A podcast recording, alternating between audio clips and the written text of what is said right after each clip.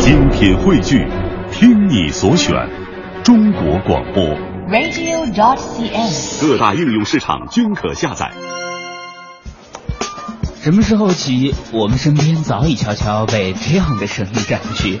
现在什么工作啊？什么时候买房？挣多少钱啊？什么时候结婚呀？存款多少？交女朋友？今年是不是？现在什么工作啊？不经意间，一种隐形的捆绑将我们牢牢拴住，动弹不得。当我们面临毕业、面对社会、初次来到不熟悉的城市迷茫时，是否还记得小时候心中那无数个天马行空、美丽无比的梦想？我要当艺术家，我要当音乐家，我要我要当科学家。拒绝一成不变的生活，反抗死板无趣的价值观。只有一次的生命，注定要精彩激烈。属于自己的人生故事，就要留下自己最独特的轨迹。凡尘工作室全新系列，有故事的人，用最真实的故事展现最精彩的人生。凡尘工作室全新人物访谈系列，有故事的人。节目主持人张云远，今日采访嘉宾李建军。李建军，中国优秀青年戏剧导演，毕业于中央戏剧学院舞台美术系，获硕士学位。他导演的剧场作品有：二零零七年身体剧场作品《掠夺一》，参加草场地工作站青年编导计划；二零零八年《掠夺二》，参加日本舞蹈联盟亚洲巡演《我们去跳舞之北京》演出；二零零八年作品《牺牲》，参加首届北京青年戏剧节；二零零九年作品《非常小姐》，参加歌德学院新戏剧活动；二零一零年推出作品《斯德哥尔摩冒险家》。二零一零年作品《背叛》参加第三届北京国际青年戏剧节品特单元，并于同年十二月赴杭州参加孟京辉戏剧作品邀请展。二零一一年十一月参加首届成都国际戏剧节。二零一一年作品《狂人日记》参加第四届孟京辉戏剧作品邀请展。北京新文化演出季、柏林中国之秋以及东京国际剧场艺术节。二零一二年影育参加第五届北京国际青年戏剧节。二零一三年推出作品《美好的一天》及二十五点三千米，二零一四年推出作品《二十五点三千米童话》。不久之前，我的一个好朋友转发给我一场话剧《狂人日记》的演出信息，介绍里面是这样写的：一场剧场和美术馆的时空交织，一个艺术空间的改造倒计时，一封对当代艺术界的邀请函，一次表演与展览相接的跨界尝试。如果你稍微了解我一点，就会知道，时空交织与跨界尝试这八个字就已经完全戳中了我的软肋，更别说这还是狂人日记了。嗯，怎么说呢？从看到这个介绍的那时候起，问题似乎就已经集中在什么时候去以及和谁一起去这两个关键点上了。当然，这种情绪是来自于我比较容易冲动的那部分性格。很快，在经过了一些了解后，我知道了这出戏剧已经走过了东京、柏林、杭州、台北、上海和北京的各个剧场。于是，想要去现场看的愿望就不仅仅是冲动，更带上了一份理智。而在这个时候，我恰好有机会见到了导演李建军，于是这次采访似乎就显得无比自然而正常了。究竟他是怎样从舞美系的毕业生转变身份成为一名戏剧导演的呢？投身戏剧创作的这些年，他又进行了怎样的尝试呢？带着这些问题，我采访了优秀的青年戏剧导演李建军。其实当时客观条件没有很多机会去做舞美的那个事儿，然后再做戏剧。对对，因为我是毕业以后就去了青艺，嗯，做技术管理，嗯，其实是一个挺重要的在剧团一个嗯重要的一个职位，但是那个时候的剧团的这种体制，它需要你论资排辈，其实也没有很多机会，年轻人。然后呢，我们就自己在外面接活儿什么的。嗯我当然也接一些舞美的一些活儿，比如说的电视的呀、嗯晚会的呀，还有一些主旋律的一些话剧啊。工作的时候就觉得不是特别的有成就感。嗯，尤其是好像从事的这个行业，一说跟影视或者说跟艺术沾边的行业，都有点这种问题，就是尤其又是刚毕业的年轻人。对他第一个要解决一个你的生存问题，第二个就是说你刚毕业，毕竟机会很少嘛。但是你还挺奇怪的，从一个看似好像机会很少的事儿，跳到了一个看来好像更难的事儿，就去搞戏剧了。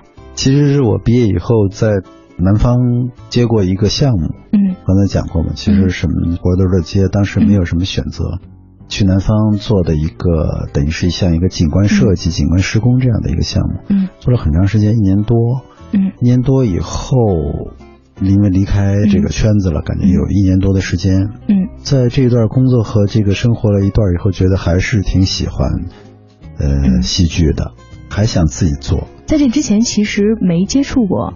接触就是在学校里，因为我就是中戏毕业的嘛。其实自己做戏，呃，嗯。也是大学毕业以后出去工作，有了这样的一个工作经历以后，嗯。还是觉得自己非常的喜欢戏剧，嗯。再回到这个领域里。嗯。因为当时你想做什么影视啊，嗯。做一些电视晚会啊，嗯。就觉得不过瘾，然后也没有什么成就感，所以那个大概在两千零二年的时候，我就有考研，当时我还在那个青艺和话剧院已经合并了，嗯嗯。我当时还在体制单位呢，嗯。我就考研，考研然后就辞职了，等于是又回嗯。对，就回到那个学校又去读书，哎其实合并了以后是一挺好的机会，就是原来舞美的那个也能做，然后戏剧的那个也能接触。当时我也没有想那么多，嗯当时有一个限制，就是说我回到剧院以后，我跟剧院说，嗯啊，我回来了，我想考研，然后能不能开一个介绍信，就这么简单的一个事儿嗯，然后就被拒了。被拒了。对，当时人事处长说，哎呀，小伙子，你这个来剧院这么多年，也没给剧院干什么活儿，你先工作两年再说吧。贡献问题。对你先贡献，先干活儿。当时也是年轻嘛，嗯。觉得这个凭什么呀？嗯。我觉得这儿也没带给我什么机会，没有解决我的生存问题，而且我觉得我的这个要求非常的积极向上，对吧？而且将来那个可以为剧院做贡献，然后我就非常不理解，无法沟通，当时很快就辞职了。然后我就又去回回中戏读研嘛，嗯。读了三年研，读完以后呢，那会儿其实就是想着，从之前那个做舞美的状态，就想着我要做戏剧了吧？对，就觉得还想多看看，嗯。然后给自己一个时间，嗯。需要一个环境，嗯、嗯再回到学校，然后接触到更多的嗯。知识。当时确实是觉得非常需要吸收一些新的东西。那在现在这个条件，国内这个条件，觉得考研是一条很很好的一个、嗯一个选择，所以当时感觉当时好像是个分对岔口，就是有对有更多选择，但是又想再多是看看。是是，也可以在原来的那个路上，比如说我继续去接活，你也可以回剧院去做做技术活儿。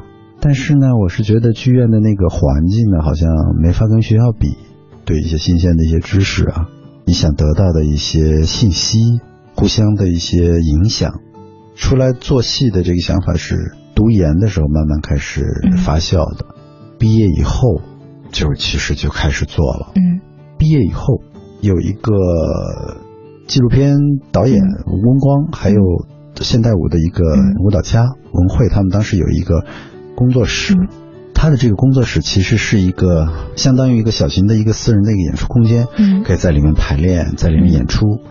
零六年开始的时候，他们做了一个叫青年编导计划，那个经费非常少，我记得是一个作品给两千块钱，嗯。然后你的这个作品的时长限制到三十到四十分钟这样的一个长度的一个作品。嗯。那当时我就无意中就进去了，进去就了解了，得到这个信息，哎，我觉得这个挺好的，对。非常适合我，它没有任何的门槛。门槛限制。嗯对，当时我们零五零六年的时候，你如果要做一个戏，没有现在像今天这样的自由，没有那么多的平台，嗯。北京其实这样的机会不多，而且它这个是在一个呃民间的一个私人的这样的一个小的一个平台，非常自由，然后有各种不同背景的人都来做。呃，那一波人其实现在很多人还在做，已经算是老人了。对 当时其实相当于不设门槛，给大家一个追梦的机会。对，而且我觉得当时参加的这些编导都是有反骨的那个逆反分子，有想法的逆反分子，对，都不想走正常的这个循规蹈矩的这样的路。当时你有意识到自己也算是反骨的那个部分之一吗？我觉得也算。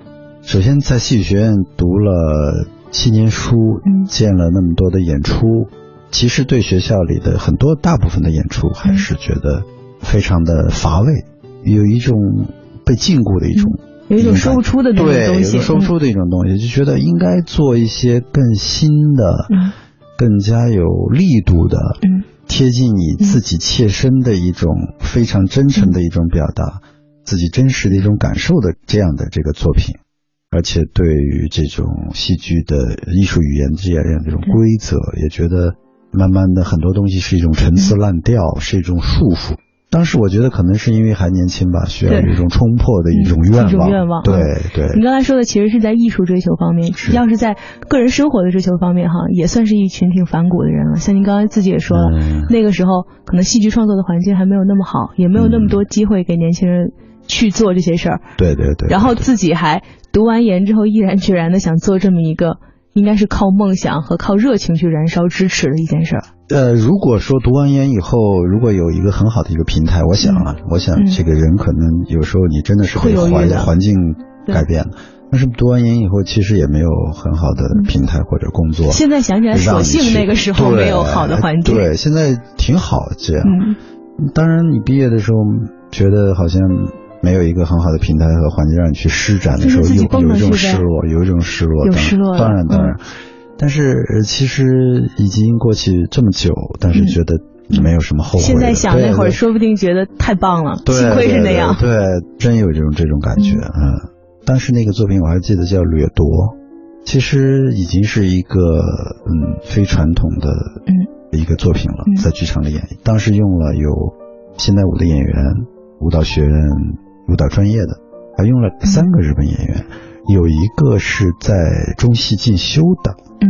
一个一个日本男孩 对，学表演，嗯，还有一个是在中戏学语言的一个，都是上学时候 solo 来的关系。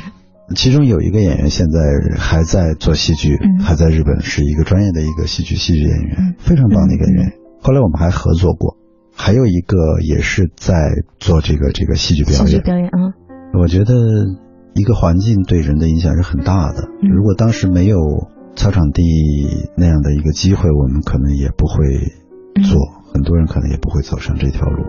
你刚刚说到了一个词哈，就是还挺不一样的一个东西，做的最开始，其实你的好多作品都挺不一样的，都挺有点儿那种，有人说过像行为艺术吗？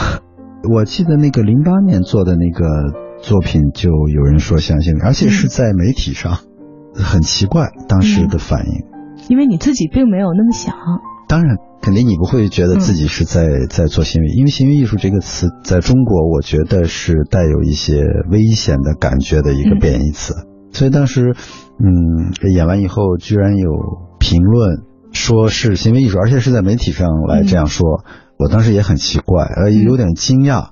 当时也是一个肢体的，就是以这个身体的肢体、受过肢体训练的演演员，加上一些呃音乐的元素，简单的一些语言这样的方式，在剧场里做的一个项目。主要的是内容，我记得是权力和弱者之间的这样的一个对立的这样一个关系，这样这样的一个主题。嗯，当然也有一些现实的一些元素，我记得用了当时美国入侵伊拉克那样的一些影像，嗯。等于是抓到一个权力还有掠夺这样的一些动词之后的一个拼贴式的一个一个作品，嗯像解释一个词一样的这样作品。这个方式其实和那种传统的叙事的那个方法是不一样的。他们可能觉得特别不像戏剧，怎么这个戏剧没有故事，没有事儿没说清楚似对，没有故事，没有主角，嗯然后也没有人物关系，这是什么呢？还有一些就是舞台上他们当时的戏剧观众觉得一些过激的一些行为，比如说在舞台上用身体去砸鸡蛋，嗯还有比如说在舞台上去爆破那个灯管嗯这样的这个方式，嗯，当时都觉得匪夷所思，我觉得，所以是两方匪夷所思。像媒体方呢，会觉得这个是在干什么？像你匪夷所思的是，怎么我就成了行为艺术了？对对对，就被贴了标签儿，我记得是，嗯。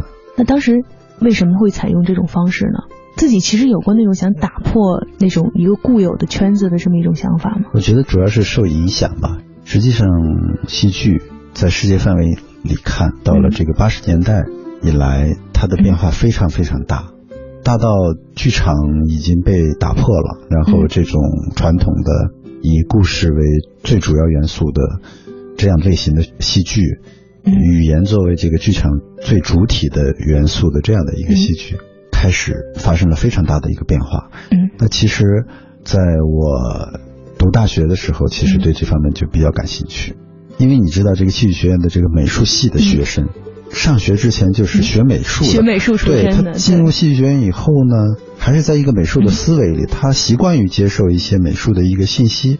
美术的信息其实和中国的这个戏剧教育的这个知识结构有一个时间差，就是我们解放以后，我们的那个苏式的现实主义这样的一个戏剧教育的传统和美术的变化，其实很早就开始。美术之前也是一个现实主义的苏式的一个教育传统，但是八十年代以后就被打破了。嗯到今天，这个当代艺术被普通的受众老百姓已经可以到任何地方都可以看到，他的认知和戏剧其实是有一个时间差的。对，所以我说是受影响，就是说你在学校里，其实是很多的时候是因为这样的一个美术的一个教育的这个背景，嗯然后再回过头来看剧场的时候，就发现了这样一个问题，感受到了。嗯我觉得作为一个舞美戏剧学生，我感受到这样一个时间差，嗯，所以不是说，呃，我有意识的去打破这样一个东西，是是你在做自己认为对的事儿。对你，你在你的这个教育里，你受的影响里，其实这个信息已经进来了，你是被、被影响了，嗯你是被改变了，你做的时候自然就是那样出手的。嗯我觉得是一个自然而然的一个事情。零八年我我们做的那个戏里头的灯管的那个嗯爆破是一个土办法，嗯。用一一个演员，他其实是呃是一个像一个戏剧动作一样的，有一个嗯情境，把一个那个荧光灯管去敲碎、嗯。去砸碎，它是着的砸碎，然后有一种非常危险的感觉。嗯。前两天我看见欧洲有一个非常有名的当代的一个戏剧的导演，在他的舞台上嗯是用更高科技的手段去爆破那样破了啊。那样的那个嗯。灯管、灯泡、白炽灯泡做这样的爆破。其实这个是有一个时间差说明你的意识是走在那个技术前了，就是当时在做的这个事儿，可能现在能用更安全的方式去实对，我想说的是，它其实是一个受影响，对，其实是受到那个脉络、那个那个环境里的一个影响，嗯。你这样去做的。我觉得那些当时做的人都受到这样一个影响。八十年代开始，身体作为打破传统叙事剧场的一个非常有力的一个方法。嗯。来了中国很多工作坊，甚至是欧洲的一些大师，嗯就去到那个操场地六环外的那样的一个工厂房一样的那个舞台上做工作坊。我当时也去参加那样的工作坊，其实我觉得是受影响。当时在做的时候，你所接受的观众，他们能理解到你做的这些尝试吗？其实对于普通观众来讲，到今天就是我们这两年做的作品，也还是会被观众认为是有点小另类。对，是另类的，嗯是不是主流的？嗯我觉得这个是其实是无法回避的，而且这个伴随着这么多年在做的过程中，其实是一直有这样的一个思考的一个纠结的一个东西，因为你做一个作品。戏，尤其是戏剧，它需要观众，它需要观众去理解，对你需要有共鸣，那个是最享受的。对。可是你做出来的这个东西，总是会被争议，嗯。被贴一些标签，说你做的是不是戏剧，你这根本不是戏剧，你这是当代艺术，或者说是行为艺术，或者是观念艺术。嗯。每当这个这个反馈来的时候，嗯。我也会自己反思，嗯。也会怀疑，嗯。也会重新思考。我觉得就是我会问你做的对不对，你这个方向对不对，你这个路对不对，这个反而给我一个清理自己的机会。清理就是说你清理你自己的思路，因为这个反馈来了，你觉得嗯我是不是做的不对，然后就去想从源头上开始想为什么要这样去做，嗯。做的这个过程中遇到的非常具体的问题，嗯。这个问题其实是呃在你做的过程中对于戏剧的这样的一个问题，嗯。对戏剧本身的一些问题的这样一些思考，嗯。一遍一遍清理的时候，我觉得哎挺好的，我觉得自己反而更加清晰，嗯自己也进步了，然后觉得自己可能更加坦然，不能说坚定吧，对我觉得自己做这个心非常心安理得的，我觉得没错儿，我做的挺对的。这个我觉得是一个机制，是别人的反馈给你的机制。当然，很大的这样的感受是来自于观众的一种鼓励，嗯，就是你在这个做的过程中，别人看你的作品遇到知音了，关键时刻总得有那么几个知音支持你。对，这个过程是特别有意思的。我挺感兴趣，就是在想出一个会让很多人质疑说你做的是不是戏剧的这么一个挺前卫的事儿。他在创作的时候引发你们就去想怎么有这么一个题材，是因为很小的契机吗？还是说大家会一起怎么有一个创意的过程？其实它是有一个非常具体的一个工作方式的。我讲一个例子，就是我们嗯一三年做的一个戏，这个戏叫《美好的一天》。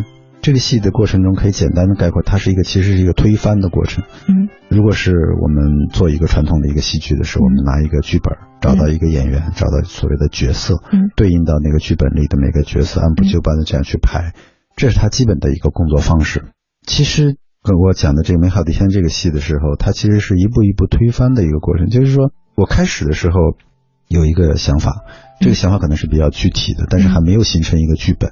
嗯。呃，甚至他的这个故事是非常弱的，只是一些感受、一些情境，嗯，但是他是已经是比较具体的一完备的一个东西了。然后就开始工作，就等于是在没有剧本的情况下开始工作，同时进行着对，然后做工作坊，跟演员工作，然后去寻找灵感，同时在做一个剧本。这个剧本写到一半的时候就被推翻了，因为你在做的过程中发现了。特别有意思的东西，特别有意思的东西，而且是和你的想法是在一个方向上的一个一致的东西。剧本的这个方式反而形成了一个阻力或者一个障碍的时候，你觉得这个剧本必必须改变，就是在创作过程形成了一个颠覆性的一个改变。这样的话，就把这个剧本放下了，按照那个方式去想这些人在舞台上怎么去表演。说的是第一个推翻，发生了无数次的这个推翻、推翻、推翻。但是每一次推翻都是往前走一步，嗯，所以说这个工作方法是和传统的这个工作方式是不一样的。那么在这个推翻的过程中，它必须有一个标准，就是你为什么推翻它，它是有道理的，就是它对应的是什么？就是我们包括对剧场里的语言，就是这种构成语言的一种分析，嗯，对演员的表演的这样的一种思考，对于这个空间和受众观演关系的这样的一种思考。最后在演出中都呈现出来一个颠覆性的一个状态，嗯，其实是工作方法起到了非常非常重要的一个作用。最后的演出就是，呃，使用了十九个演员，在舞台上讲他们自己的故事，真实的故事，以第一人称的这个方式来讲。他们讲的时候，十九个人是同时在说的，同时在说，其实是你是听不到任何人在说的，嗯，观众在下面，那怎么办呢？其实呢。那么每个人带着一个无线的一个发射的一个装置，嗯，然后呢，观众呢手里拿一个广播，嗯，然后把每个人设成一个频道，然后观众呢就去选听谁的，他选你，然后听你的故事。最有意思就是在十九个故事，你不可能一个观众一天晚上你全都听完，对，是不可能的，对不对？对，你可以每个人听五分钟、十分钟，那你肯定会错过一些东西。对。所以这个观众也成为一整个表演的一部分，一个参与者了。他，呃，有的人非常的焦虑，然后有的人可能十分钟就退场了，有的人听到二十分钟、三十分钟的，他就摘下耳机去听，因为呃，剧场里有一种有一个淹没的动作。所谓的淹没动作，我刚才讲的就是十九个人同时讲，你戴下耳机是听不到的。听不到。同时，剧场里还有很多的声音，比如说生活中的呃烧水的声音，还有这个高压锅的那个声音被放大，就是现场在舞台上放一个高压锅，然后它会发出那个冒气的那个声音，然后用那个扩音器把它扩出来。还有一个就是呃有一个音乐，其实这个音乐是一个噪音，嗯，从小到推到大的这样的一个音乐。最后，呃，观众戴着耳机的时候，在演出的。后半段的时候，其实你听这个声音已经非常之困难了。嗯，它是这样的一个设置。其实这个每一个设置，它都是对应的在戏剧里的原来的一些规则，原来的一些美学方式，你对它做出了多大的一个改变？嗯，这个例子其实可以说明我们刚才聊的这个。您正在收听的是分成工作室全新人物访谈系列《有故事的人》，精彩稍后继续。To say I'm romantic would be quite semantically true. But make believe passion has fallen from fashion's review. It's understandable why we're a little confused. It's asking for trouble just watching the six o'clock news. But for a moment, all things aside, look to yourself somewhere inside. Look to your dreams, don't they still seem worthwhile? Don't they still seem in style? Aren't you glad they're still there? Look to your dreams, there's a need for them now. When the world has us down, aren't you glad they're around?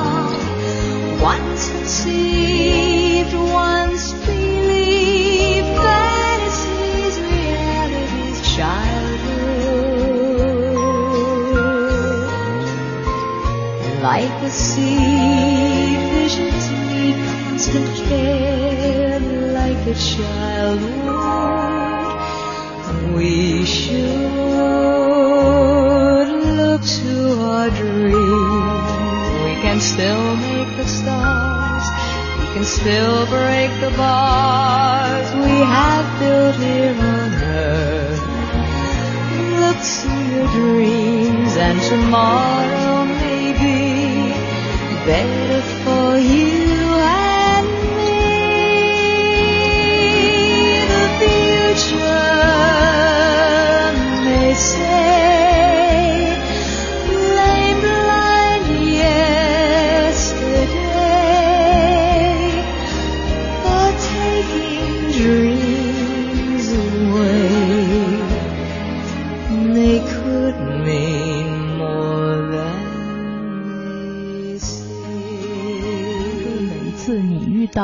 大家这种给你的质疑的时候，你自己内心再去定位，然后再去往前走的那个过程。对对对，一步一步的，然后可能自己心里有那个明确的东西，但是它是在渐渐的被质疑的过程中形成的。对，其实戏剧的传统的一个工作方法，相当程度上你是，呃，如果拿一个剧本去工作，你会知道对一个结果有一个预知。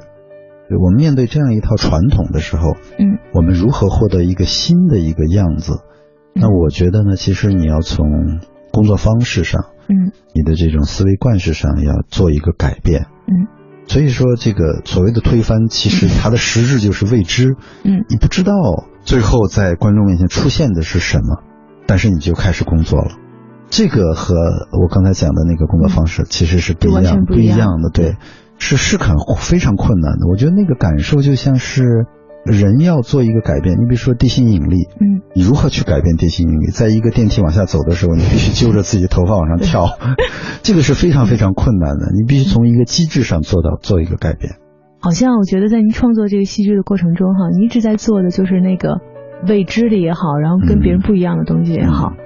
就像大家在这样一个戏剧市场，可能更多的人可能会去看一些很更轻松一点的戏的时候，你又弄了一个《狂人日记》。《狂人日记》其实是更之前的一个作品，是两千一一年的一个作品。嗯这个作品其实在我作品的范畴里，我觉得还是属于一个正常了，对比较中规，在你的这个系统里面了。在中规中矩的一个文学剧场的作品。首先，它是基于一个文学的一个基础，嗯。鲁迅的小说改编的嘛。一个是小说的认知度，嗯。很多人都知道。嗯，还有一个就是这个戏的文本和今天的你普通人的生活的一种境遇、嗯。生活的体验、生活的这种话语是比较做了一个嗯沟通连接，嗯就是我们在说明书上说的和鲁迅做对话。嗯所以呢，在文学上首先就有一个共同的一个话题和观众之间建立的一个这样的一个通道。那真的把这个戏做下来了哈，而且到世界各地去巡演了，在这个过程当中又会给你带来什么不一样的感觉吗？呃，首先就是观众对戏剧，刚才我们讲了是非常重要的。其他地方的观众，包括中国的其他地方的观众，对这个戏的一种反反馈，我觉得也是反过来对我们创作者的一种滋养的这样的一个东西，让你再去想你的这个戏。嗯，从文学它的思想内容，我们每个人共同可以交流的，以及你的技术、你的专业的，比如说这个美学的这种方式，嗯，方方面面都会去思考，也让这个戏在成长。我们一一年做的时候，到现在这一版，嗯，其实有非常大的改动。一年演出之后，首先在文本上就有改动，嗯，你没有面对观众的时候，你不会有这种改动的灵感、预想的对效果对是你预。想的。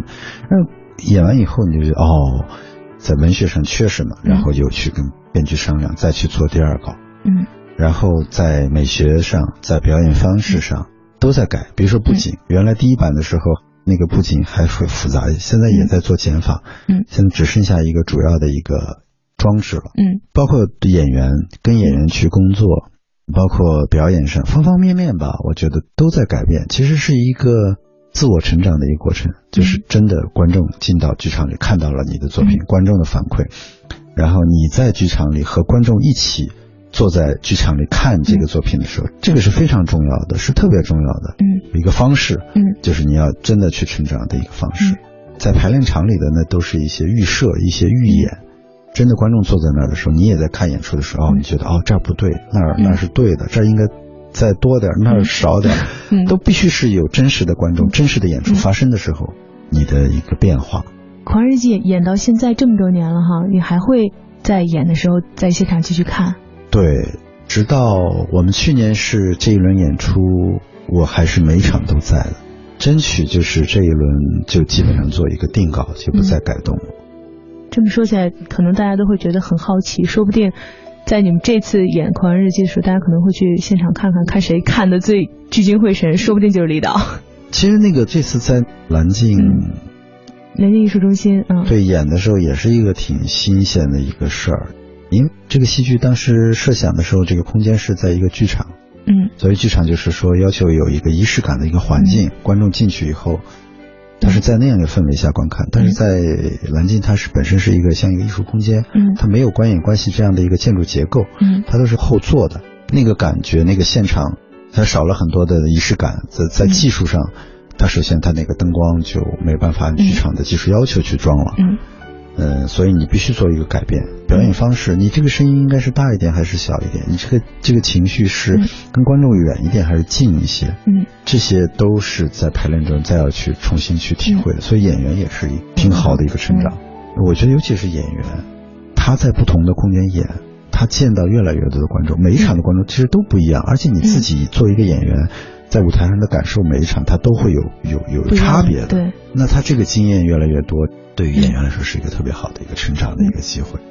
我特别喜欢看你们这次的这个宣传，就说让每个观众都也能成为这个演出的一部分，观众也是演员，嗯，尤其又是在一个艺术空间，就感觉又是一件特别艺术、特别好玩的事儿了。对，蓝鲸那个地方，其实那个那个园区，它其实好像是在一个都市的一个中心的一个位置，是吧？是挺闹中取静的。对，而且他可能普通人，他现在弄很多那个艺术的市集，嗯就是这种艺术的这种方式越来越和生活发生了一种连接、一种嗯关系。这个方式呢，可能会产生一些新的一些机会、一种感受。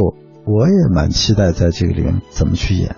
其实这个灯光，比如说这个，我还是挺挺头疼，这怎么办啊？在里面演，不能就开着这个大白光演啊。嗯原来那个演出里很多设置要靠那个来嗯变，也在想怎么去改，包括他舞台里有一个有一个升降梯，嗯，我说哎，能不能把这个用上？这原来演出里都不会用的。又有新的好多可能性。对，有还是有一些可能性的。其实说到最初，把你从舞美那圈里边拉出来的，嗯就是戏剧里面蕴含的很多可能性和那些未知或者挑战的东西。对，现在这么多年戏剧做下来，嗯，直到今天呢，你可能还在说，马上要开始的下一次演出，可能对你来说又是挑战。嗯那在这么多年接触戏剧的过程中，现在再想想，就是它究竟给你带来了什么改变，或者让你又有了对生活或者对自己的这种想法又有什么样的新的改变呢？我觉得可能是更加的自由吧，就是你自己能够对你做的你的工作去做主，百分之百的做主。还有一种就是创造的一种快乐，就是你这样的一个戏剧，嗯它是一个从无到有的过程，嗯。你最后创造出来了，被人去认可、嗯。去认知，还能坐在剧场里跟大家一起看那个创造的过程。对对对，我觉得这个是不一样的，因为以前我也工作过，大学毕业以后去工作，那个时候我觉得那感受就是好像啊，这一年已经过去了，那我回过头看，我这一年的时间我做了什么呢？虽然做了很多的活行活，很失落，就是你的这个价值究竟是什么？可以上升到一个很高的高度，就是你会想啊，人为什么活着？其实你想的那非常具体的事情，就是指指向这个问题的。你为什么可以这样生活？当然，你一个人在吃不上饭的时候，必须解决生存的需求的，那是第一位的。但是这个状况改变之后，那你这个问题你必须去面对，肯定要去面对的，在这个里面找到一个平衡。所以我和以前来和以前的自己来对比，我觉得我做的这个事情，我还是很有。自我的一个满足感的，我觉得自己做了自己的主，做在做自己想做的事情，这个是我很知足的地方。就找到了一条最适合自己的路，实现了所有的需求的同时，连自我实现都一起顺到满足了，还在满足中。现在在想起当时参加的那第一个两千块钱三四十分钟的那个比赛项目的时候，觉得吸引自己的就是那个说不上来的那种戏剧里面需要有的那种，现在又没有那种冲劲儿动力。和那些吸引你的未知的东西，现在在一路做的过程中，你觉得找到了吗？就觉得不满足，那个状态是不满足的。首先，这种不满足是一种不能说是对生活的一种不满足，而是一种你觉得你做的不够好，你觉得你自己不够有创造力，你觉得这个生活这么丰富，这么有热情，这么复杂，嗯，你是生活里的一份子，然后你是一个创造者，然后当你面对生活的时候，你做的那个作品。自我的要求远远的，你觉得达不到你自我的一个要求？你觉得那个力度、你的聪明才智、你的创造力还可以更是远远不够的，非常的不满足。当你有一个构思、有一个想法，甚至在排练的时候，你经常会质疑自己：你怎么这么无能呢？你不能做得更好吗？就绞尽脑汁、费尽心血去做。我觉得人生命就是在你克服一个设置的这个高度或者这个跨栏的时候，你才能够不会变得虚无。得永远满足于那个不满足的状态。对，不满足你就是去克服嘛，对吧？吃不饱的时候你就想着自己去吃饱，你做不好的时候你就想我怎么能做得更好。嗯。然后你被那个东西打动的时候，你说我为什么不能？我想把它做成一个戏剧，我用戏剧的这种方式，这个媒介、艺术媒介来做一个作品的时候。你做出来那个东西，你自己不满足，嗯，你就想做的更好。我觉得这是一每个人都有的一个很朴素的一个动力。二零一一年，因为当时的新戏《狂人日记》，李建军令一群来自北京吉利大学的学生脱胎换骨，并最终组建起新青年剧团。这是活跃在北京的独立剧团，以创造凡人剧场为目标，致力探索新的剧场美学。以剧场介入中国当代生活。剧团成立以来创立的《狂人日记》和《隐喻》两部戏剧作品，上接八十年代先锋戏剧的血脉，下启前卫剧场新美学，取得了广泛的影响。改编自鲁迅小说《狂人日记》的文艺形式多样，话剧版却显得与众不同。导演孟京辉在观剧之后形容，这是中国最狂野的戏剧。导演李建军表示。这个戏，我们将尝试与狂人及鲁迅先生对话。不久前，这部《狂人日记》在北京再一次上演，给更多人带去了关于社会和生活的思考。在这样一个快速发展的社会，我们觉得自己收获了极大的自由和丰富的可能性，但也许忽略了吃人的现象依旧存在。人云亦云，放弃思考，也许就是在这个时代下我们被吃的证据吧。当所有人都在为他的作品叫好时，李建军导演却说，他的探索还远远没有停止。也许下一刻他又会将自己全盘推翻，因为对于戏剧的追寻，他很享受那种永远在路上的感觉。感谢您收听今天的节目，欢迎您明天同一时间继续收听凡尘工作室更多精彩内容。凡尘工作室全新人物访谈系列，有故事的人。总策划王小晨，执行策划张云远，制作人马素双。